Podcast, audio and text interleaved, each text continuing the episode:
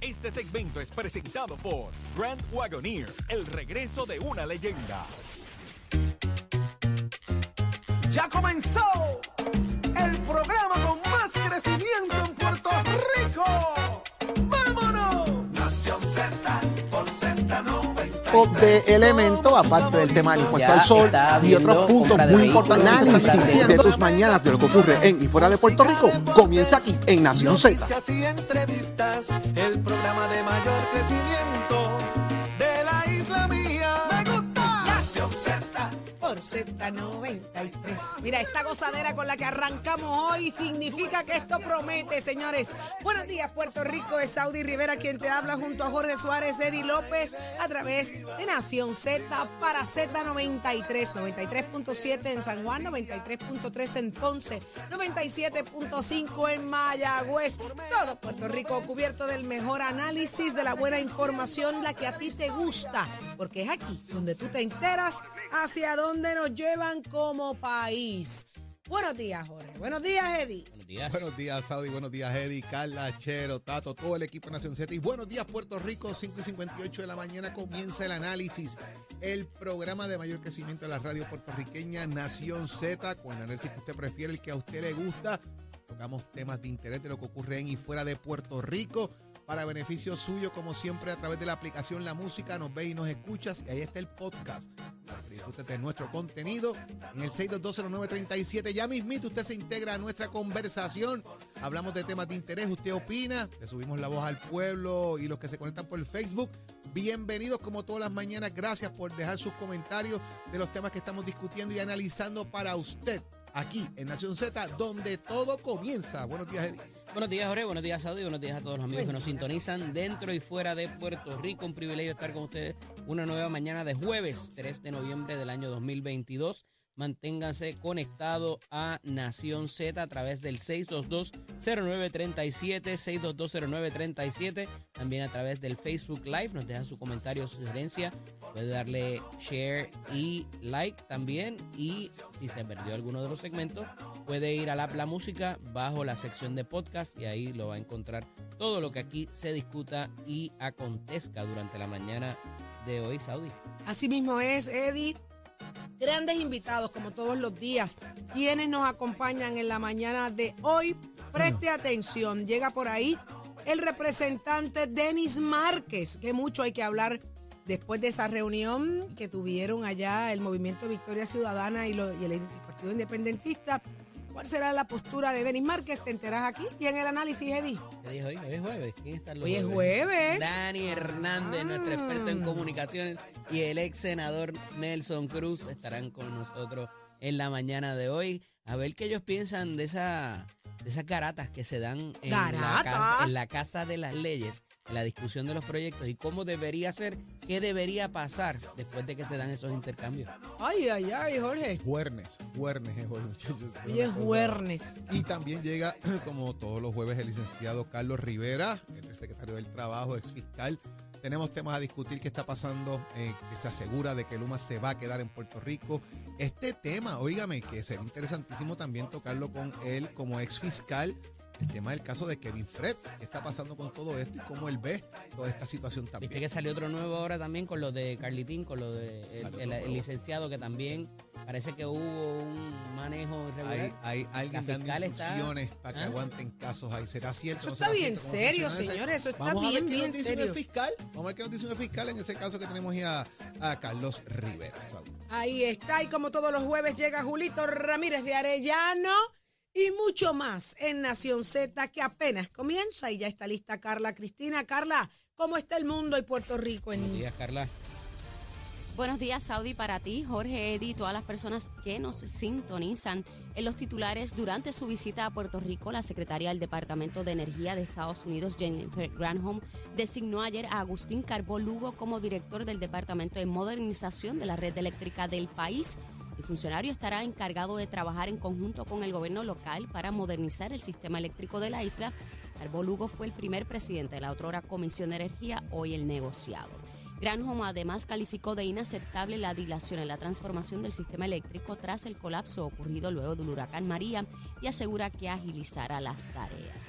De otra parte, los departamentos de salud y educación anunciaron que el próximo 8 de noviembre comenzará una jornada de vacunación en más de 50 escuelas de la zona sur y oeste del país ante la emergencia provocada por el virus de la influenza que ha causado brotes en los planteles escolares. Y en temas internacionales, Nicolás Cruz, el autor de la masacre escolar en Parkland, Florida, fue sentenciado ayer a cadena perpetua sin libertad condicional luego de que las familias de sus 17 víctimas asesinadas pasaran dos días reprochándole que era un malvado, un cobarde, un monstruo y un infrahumano que merece una muerte dolorosa. Para Nación Z les informó Carla Cristina, les espero en mi próxima intervención aquí en Z93. Precision Health 17 Centers perpetuos. te presenta la portada de Nación Z. En Precision Health Center le cuidamos de la cabeza a los pies. Y ya estamos de regreso acá a Nación Z y vamos de inmediato a lo que son las portadas, los temas de, de mayor interés del puertorriqueño. Vino a Puerto Rico, hizo su inspección, el ultimátum, perdóname, estoy hablando de la secretaria de Energía, Sí, son- son- de la secretaria de Energía que Secretaría de calificó de, de inaceptable la dilación de la transformación del sistema eléctrico. Gloria a Dios. Fíjese, señora, este, pe- yo se lo hubiese dicho a Me llevaba dos semanas hablando de, de placas solares y no Ajá, acababa de hablar de cuál iba a gracias. ser la recuperación. Gracias. Ella reconoció que, que esa transformación del sistema eléctrico luego del colapso de María, eh, y lo mejor, dice que asegura que va a estar agilizando las tareas. Eh, ¿qué, qué podemos esperar en, lo- en- en esta, en esta visita? Yo creo que aquí se, se van a mezclar varias cosas dentro de todo esto porque el tema de energía está tocando muchas muchas líneas consecutivas en, este, en este caso, ¿verdad? Eh, primero, está lento el sistema de recuperación, pero Luma tiene que quedarse. Eso ¿verdad? dice. Eso, eso está ahí establecido. Necesitamos que Luma se quede porque no podemos echar hacia atrás, eh, que fueron expresiones que ya básicamente está diciendo que vamos a hacer. No podemos regresar eh, en, en cierta medida a un inicio. Tenemos que continuar con lo que teníamos. Así que para que esto funcione, Luma debe quedarse. Básicamente, estoy un poco eh, parafraseando las expresiones que dijo ayer la secretaria de Energía de los Estados Unidos. Es inaceptable lo que está pasando, es lento el proceso, no sé dónde está el dinero, cómo está la cosa, esto es un colapso, hay que agilizar tareas, pero Luma se queda. Eso es el planteamiento original que trabaja la secretaria. Hace un anuncio de parte, que es el nombramiento de Agustín Carbó, eh, quien fuera, de, de hecho, una figura muy importante, porque Carbó en su inicio fue el... eh, Agustín Carbó fue director ejecutivo de desperdicios sólidos en un momento dado. Eh, luego entonces entra a la Comisión de Energía, eh, que lo conocemos hoy, ¿verdad? Bajo el, bajo el nombre que tiene y fue el primer director. Así que ocupa una, una posición importante porque se convierte en los ojos de la secretaria de Energía en Puerto Rico y tendría él que rendir informes directamente a la administración Biden de lo que ocurre con la reestructuración del sistema eléctrico en el país. A eso, y lo traigo, ¿verdad? Como un, como un popurrí, por decir una, una palabra, se une también ayer, eh, enmarcado en todo esto, que hay que trabajar con el ultimátum que la Junta de Supervisión Fiscal, en este, en este caso, eh, un ultimátum que le dan a la Junta, en este caso, que la juez y le dice, el 1 de diciembre usted tiene que entregarme el plan de ajuste de la Autoridad de Energía Eléctrica. O sea, aquí hay dos cosas, ¿verdad? Que más o menos se entrelazan, Saudi, porque completamente entrelazados. necesito de alguna manera que, que- que Luma se quede. La Junta de Supervisión Fiscal dice que en su plan eh, la, eh, Luma tiene que estar. La juez le dice, tienen hasta el 1 de diciembre para entregarme el plan de ajuste de la deuda. Y ella dice, Luma se queda, estamos lentos, ¿qué vamos a hacer? Así que es como con una cosa que se amarra todo junto ayer. Reconocieron que están lentos. Sí, Ese es el, sentir del puertorriqueño. esa- ahí está el dolor, ahí estriba la, la- la ansiedad de todos nosotros. Los procesos, no solo ahí. El país entero está lento, las agencias están lentas, el país no se mueve. ¿Por qué? ¿Por qué gritamos? ¿Por qué nos duele? ¿Por qué, por qué peleamos? Caramba. Lo que pasa es que todo esto es parte de la negociación y, y lo he recalcado todos estos días. El bonista quiere cobrar y hasta tanto el bonista no sepa lo que va a cobrar y acepte lo que vaya a cobrar, tú no puedes traer a ningún operador eficiente porque ese operador no sabe cuál va a ser su ganancia. Y esto no es sin fines de lucro. Aquí viene una compañía, ha movido personas y esa compañía necesita saber y tener certeza, ok, la tarifa, o sea, me, me va a costar tanto comprar combustible, me va a costar tanto reemplazar poste, me va a costar tanto hacer los pagos de la deuda vieja y ahí es donde pudiera estar. O sea, no es que el gobernador esté amarrado a, la, a Luma, no es que la Junta esté amarrada a Luma, es que nadie quiere venir a hacer ese trabajo. Y es los únicos que se atrevieron a venir. Ah, que no han sido lo más eficientes, pues claro, porque están cautelosos ante que vaya a pasar con esa reestructuración. Por eso es que ayer la, juez Taylor Swain le dijo, acaba y termina la, la- la modificación o lo que sea que vayas a hacer, que va a estar plasmado en ese plan de ajuste. Y ese plan de ajuste es el que te va a decir, yo te voy a pagar 20 chavos, yo te voy a pagar 30 chavos, yo te voy a pagar 50, lo que sea del bono que tú tienes. Y de ahí se va a pagar la deuda de los bonistas, la deuda de los suplidores, la deuda de los pensionados y los que están por, pensionar, por pensionarse también. Entonces, ¿qué es eh, el, cómo esto se amarra a lo de Jennifer Granholm cuando viene ayer? Como dije, ahorita eh, llevaba dos semanas ella hablando de energía renovable, que es importante. Trae y crea aquí el departamento, ¿cómo se llama? Nuevo departamento de modernización de la red. Otra agencia más. Tenemos otra persona en Fortaleza ya que le habían designado a Francisco, que lo sacaron del DEC para meterlo en Fortaleza, también para trabajar con la cosa de la recuperación eléctrica.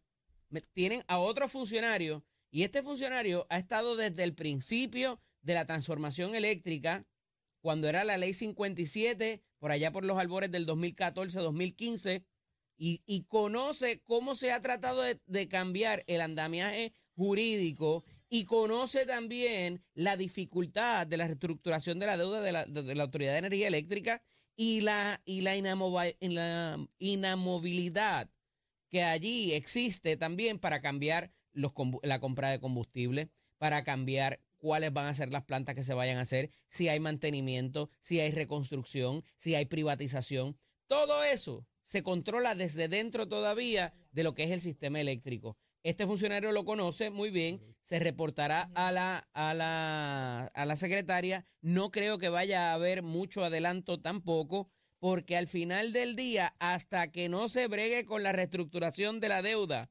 nadie sabe cuánto va a cobrar y si va a quedar ganancia o no. Así que el movimiento tiene que ser en cuanto a eso. Hay una parte que está en litigio que va a tardar un poco más. Hay otra parte que se está requiriendo mediación entre los bonistas y la, y la eh, AFAF y la Junta. Hay que darle prioridad a eso y llegar a- finalmente para que haya eh, certeza en cuánto se va a cobrar, cuánto se va a pagar y cómo eso va a impactar la factura que usted y yo pagamos. Si se sigue saliendo gente a la energía renovable, que no sea dentro del grid de- de la Autoridad de Energía Eléctrica o de Luma, eso es peligroso. Y sé que hay compañías que son muy responsables y que están presentando la información. Pero la idea es trabajar con renovables dentro del sistema eléctrico de Puerto Rico para que de esa manera podamos atajar todos los retos económicos que tenemos ahora mismo. Así que estaremos definitivamente bien pendientes. Eddie, esto no es sin fines de lucro, lo sabemos. Y definitivamente, si no tienen la certeza de lo que va a pasar, esto es parte del atraso que estamos viendo. Así que hay que moverse, hay que moverse. Qué pena que tengan que meternos cuatro fuetazos desde allá arriba, desde, desde Eh, es como tú coger un negocio y tú no sabes cuánto vas a pagar de renta, Imagínate. cuánto vas a pagar de luz. o sea, y- Nadie lo va a querer cuánto hacer. voy a vender el cupcake Claro, no. si no sé cuánto me va a costar la No, operación. con los cupcakes no. Ah, pues cógete ahí, cógete ahí un contrato de dos semanas Y mira a ver lo que yo resuelvo, a que ver yo cuánto resuelvo. es que yo, yo- te tienen que venir de Gringolandia a meternos una, una poca presión para que las cosas fluyan. Qué lindo, Claro. es que somos buenísimos, buenísimos No administradores. nunca Buenísimos Nada con eso va a pasar. Somos tan buenos administradores que hoy trasciendo una información que yo me he quedado sorprendidísima. Y es que dicen que el exdirector de la Corporación Municipal de Mayagüez Economic Development presuntamente le pidió a un conocido abrir una cuenta bancaria comercial en calidad de testaferro, desde donde gestionó alegadamente transferencias de dinero a otras cuentas personales y comerciales suyas de su esposa y hasta gestionó pagos de la universidad de su hija. ¿Es esto posible? Eh, ese, ese es un primo, fiducia. no, no, ese él fue novio de fiducia, pero ellos no, no Ah, le sí. fue bien, no le fue bien. El trato de ser hacendado Él en... trató de, ella allá Allá en, la, en en, la, en la comuna que tú me estabas mencionando. Ayer. Jorge, ¿qué está pasando aquí? ¿Cuál es la información? ¿Cómo podemos añadirle más a esto? Porque esto, esto Lo- le para los pelos a cualquiera. Quien hace esta declaración, eh, Saudi, y estamos hablando precisamente eh, de lo que era eh, la Corporación Municipal Mayagüez Economic Development Inc., mejor conocida como MEDI, eh, por parte de Alejandro Rivera Fernández, quien ha hecho este pedido, o presuntamente más bien, debo decir, hizo este pedido eh, de que se abriera una cuenta comercial como testaferro. ¿Y quién se lo pide? Pues mira, se lo pide Roberto Santiago, se lo pide a Roberto Santiago, el contratista que le hacía trabajos de pintura en la casa y conocía a la familia. Y este aseguró que por un favor accedió a prestar su nombre y firma para que la cuenta comercial eh, de In Management pidió un favor y yo pues literalmente de incorporarlo y así lo hice. Eh, esta persona tiene 36 años y prácticamente lo que dijo fue yo voy a poner, es como si tú crearas, esto es un wash de alguna manera de dinero, ¿verdad? De, de yo, yo doy mi firma, yo abro la cuenta, pero tú vas a depositar el dinero ahí. Dinero que obviamente se estaba eh, utilizando, como bien estabas mencionando, eh, Saudi, para pago incluso hasta de matrícula y gastos universitarios. Ay, señor, en este caso, ¿verdad? De, lo que era eh, los gastos universitarios de, de su hija, gastos de cuentas personales y comerciales eh, eh, de su esposa, también gastos que tenían ahí, de gastos de la esposa de igual manera. Así que prácticamente estaban cogiendo el dinero que se les depositaba, lo colocaban en esta cuenta de banco y de ahí podían utilizar y hacer los gastos que quisieran. Obviamente, pues la fiscal eh, Miriam Hernández eh, confrontó al testigo y le preguntó si esa firma era de él, en este caso, ¿verdad? De la persona que era el contratista, y él pues obviamente dijo, entiendo que sí. Eh, y lo que dijo fue que entiendo que Alejandro Rivera, porque yo lo hice para ayudarlo en un favor que me estaba pidiendo.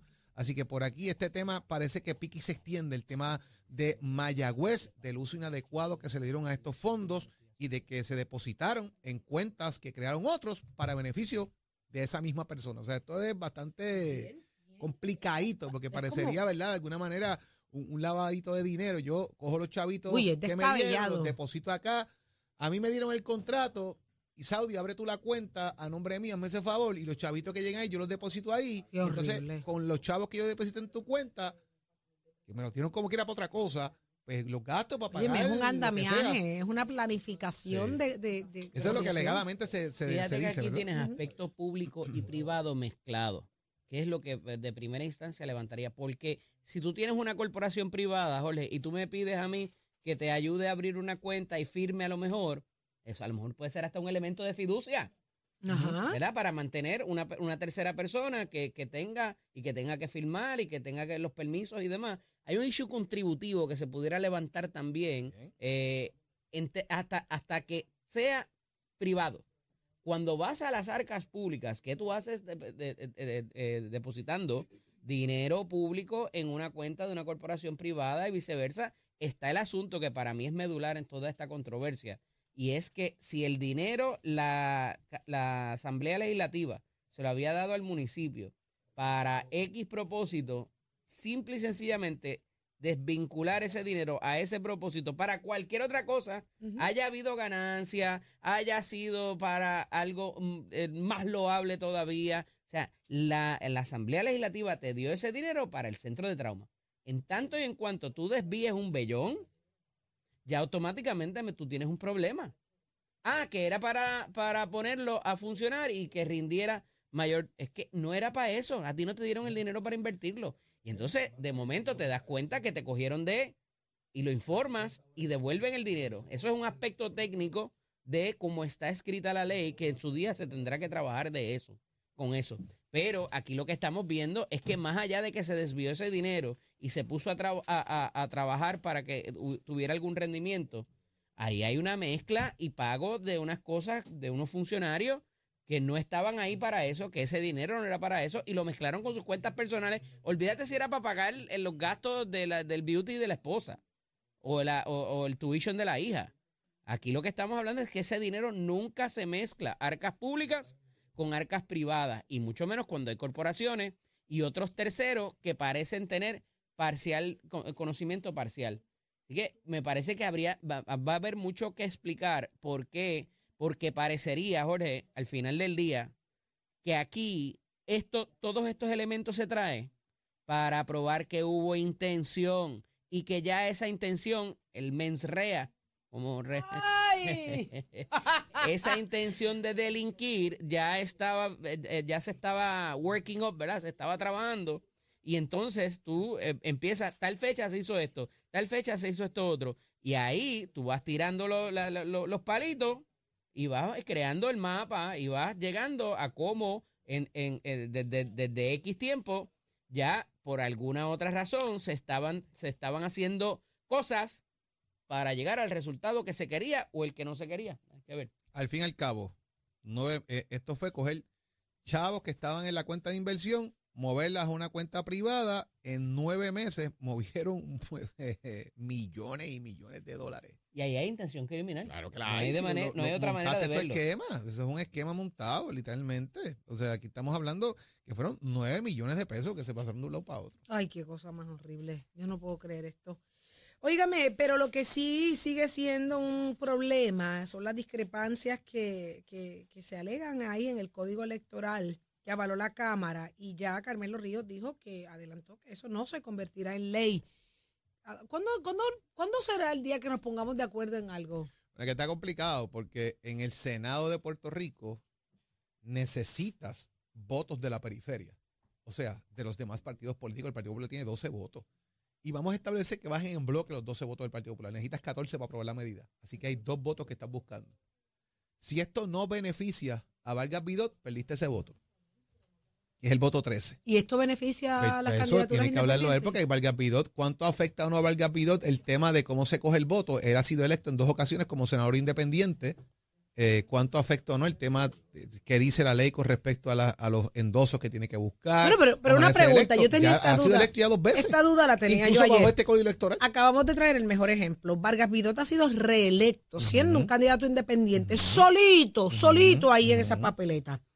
¿Por qué tenemos que tenerlos en todos los partidos a los candidatos? Si ya demostramos que con, eh, que con una candidatura independiente, usted, el elector, Oh, va directo oh, y lo busca oh, allí. porque acuérdate que se le hizo súper cuesta arriba para los de los endosos, para empezar Ay, por ahí. sí. A él. Tuvo que ir al tribunal y, y se formó la de Dios allí. Este, y se le hizo bien cuesta arriba y él creó derecho porque eh, se le dio esa, esa distinción a esa candidatura para propósitos de la cantidad de endosos. Correcto. Y se le redujo.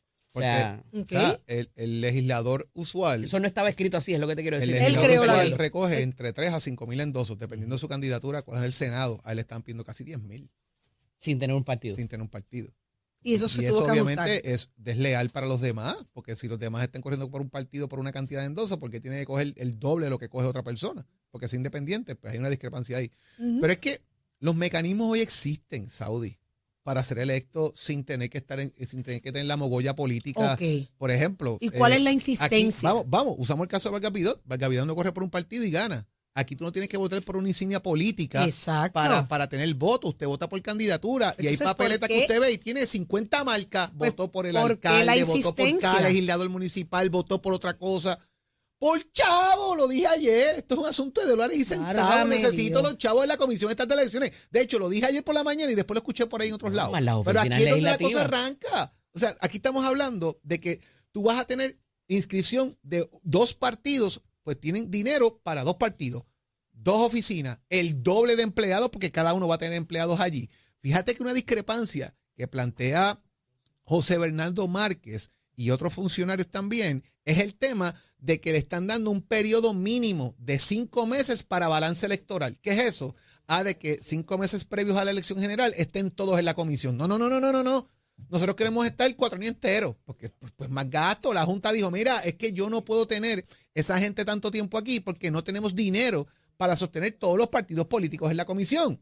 Dejen que estén los partidos que más votos ínteros hayan sacado, en este caso, Partido No Progresista, Partido Popular y Partido Independentista, que estén todo el tiempo para que tengan entonces el balance de las tres cuartas partes allí, 20% cada uno, versus tener todos los partidos políticos, que el gasto es el doble. Ah, pero si yo tengo una, una- un partido coaligado donde las candidaturas por insignia se puedan dar y quedes inscrito, me veo en la obligación de tener todos los partidos allí. Más lo que eso produce también en las oficinas legislativas. Porque en tanto y en cuanto tú tienes un presupuesto y puedes contratar gente. Aquí alguien se dio cuenta que hay que cambiar la regla por varias, por varias eh, instancias. En el caso del Partido Nuevo Progresista, en el caso del Partido Popular y los, y los partidos nuevos. ¿Por qué hay que cambiar las reglas? Por lo que pasó aquella, de aquella primada primaria frustrada que recordamos por la situación del voto adelantado. El, el PNP no quiere tocar el voto adelantado ni, ni con ni el diablo a la cruz, o sea, lo quiere lejos, lejos, lejos y no van a prestar su voto para cambiar eso, que quizás sea necesario ponerle unas salvaguardas como mínimo. Y a ¿Pero lo por mejor, qué? ¿Por qué le huyen?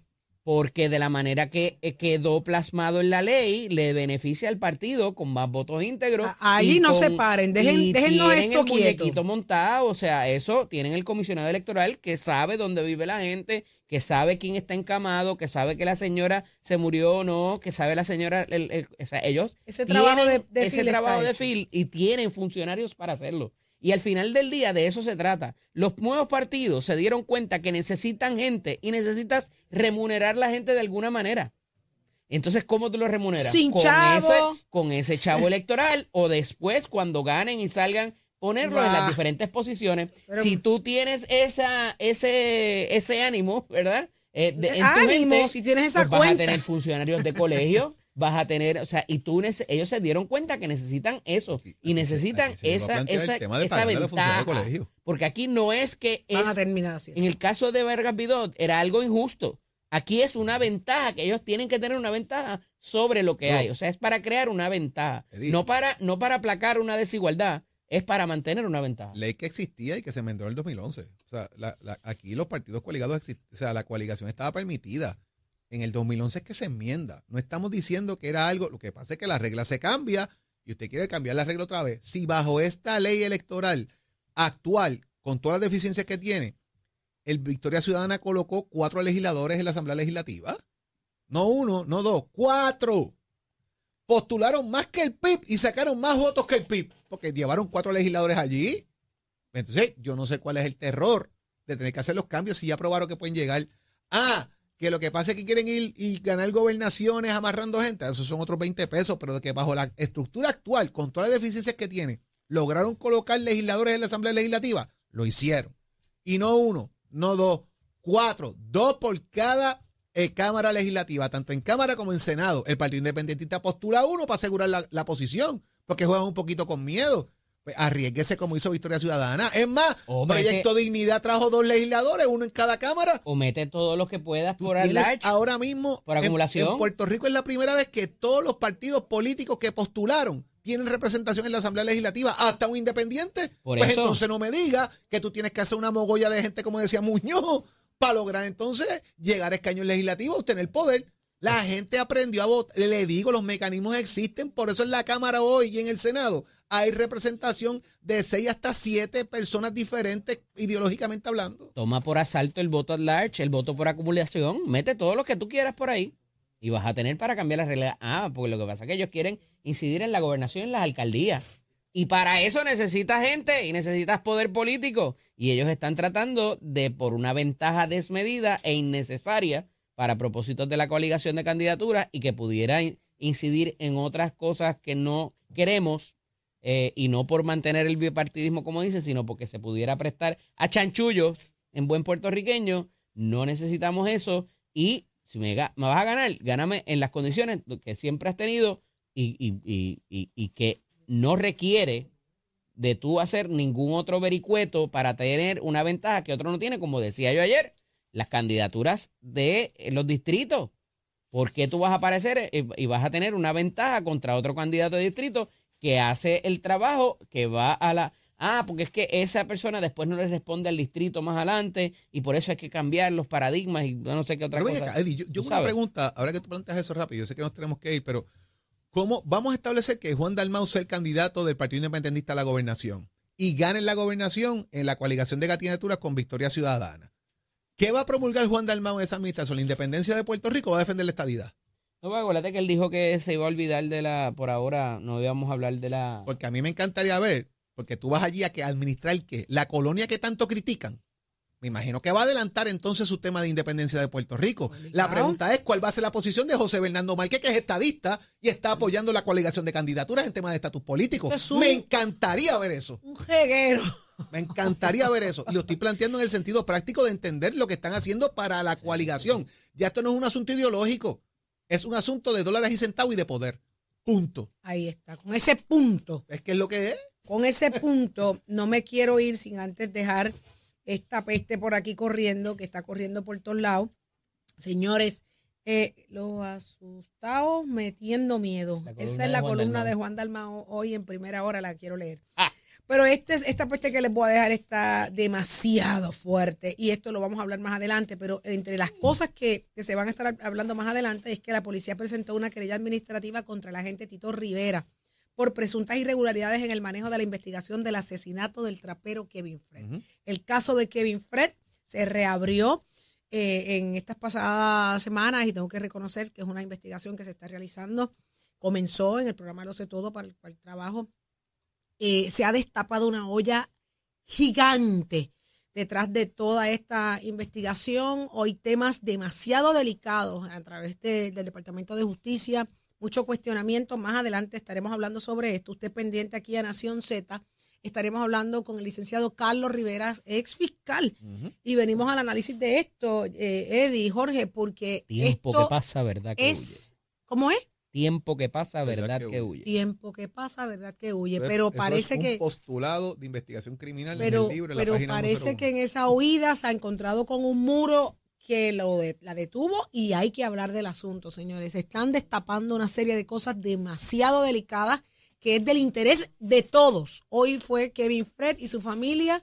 Ya salió un segundo caso alegando lo- las mismas situaciones de, de trans- de- de- de reclamando transparencia en los procesos judiciales y Hoy fueron ellos, mañana quién sabe qué. Así que tenemos que hablar de ese asunto. Eso es más adelante aquí en Nación Z. Quédate pegadito con nosotros, Jorge. Como siempre, agradeciéndole a Precision Health que permite que tengamos esta discusión con ustedes. Los dolores de espalda se han convertido en una de las situaciones más incapacitantes para la población. La terapia física es una de las alternativas para los pacientes puedan manejar su dolor.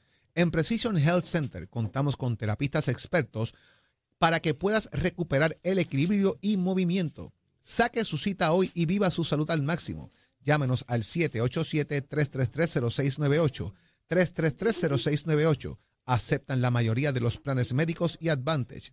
En Precision Health Center contamos con más de 20 centros alrededor de toda la isla. Ofrecemos servicios para cuidarle de la cabeza hasta los pies.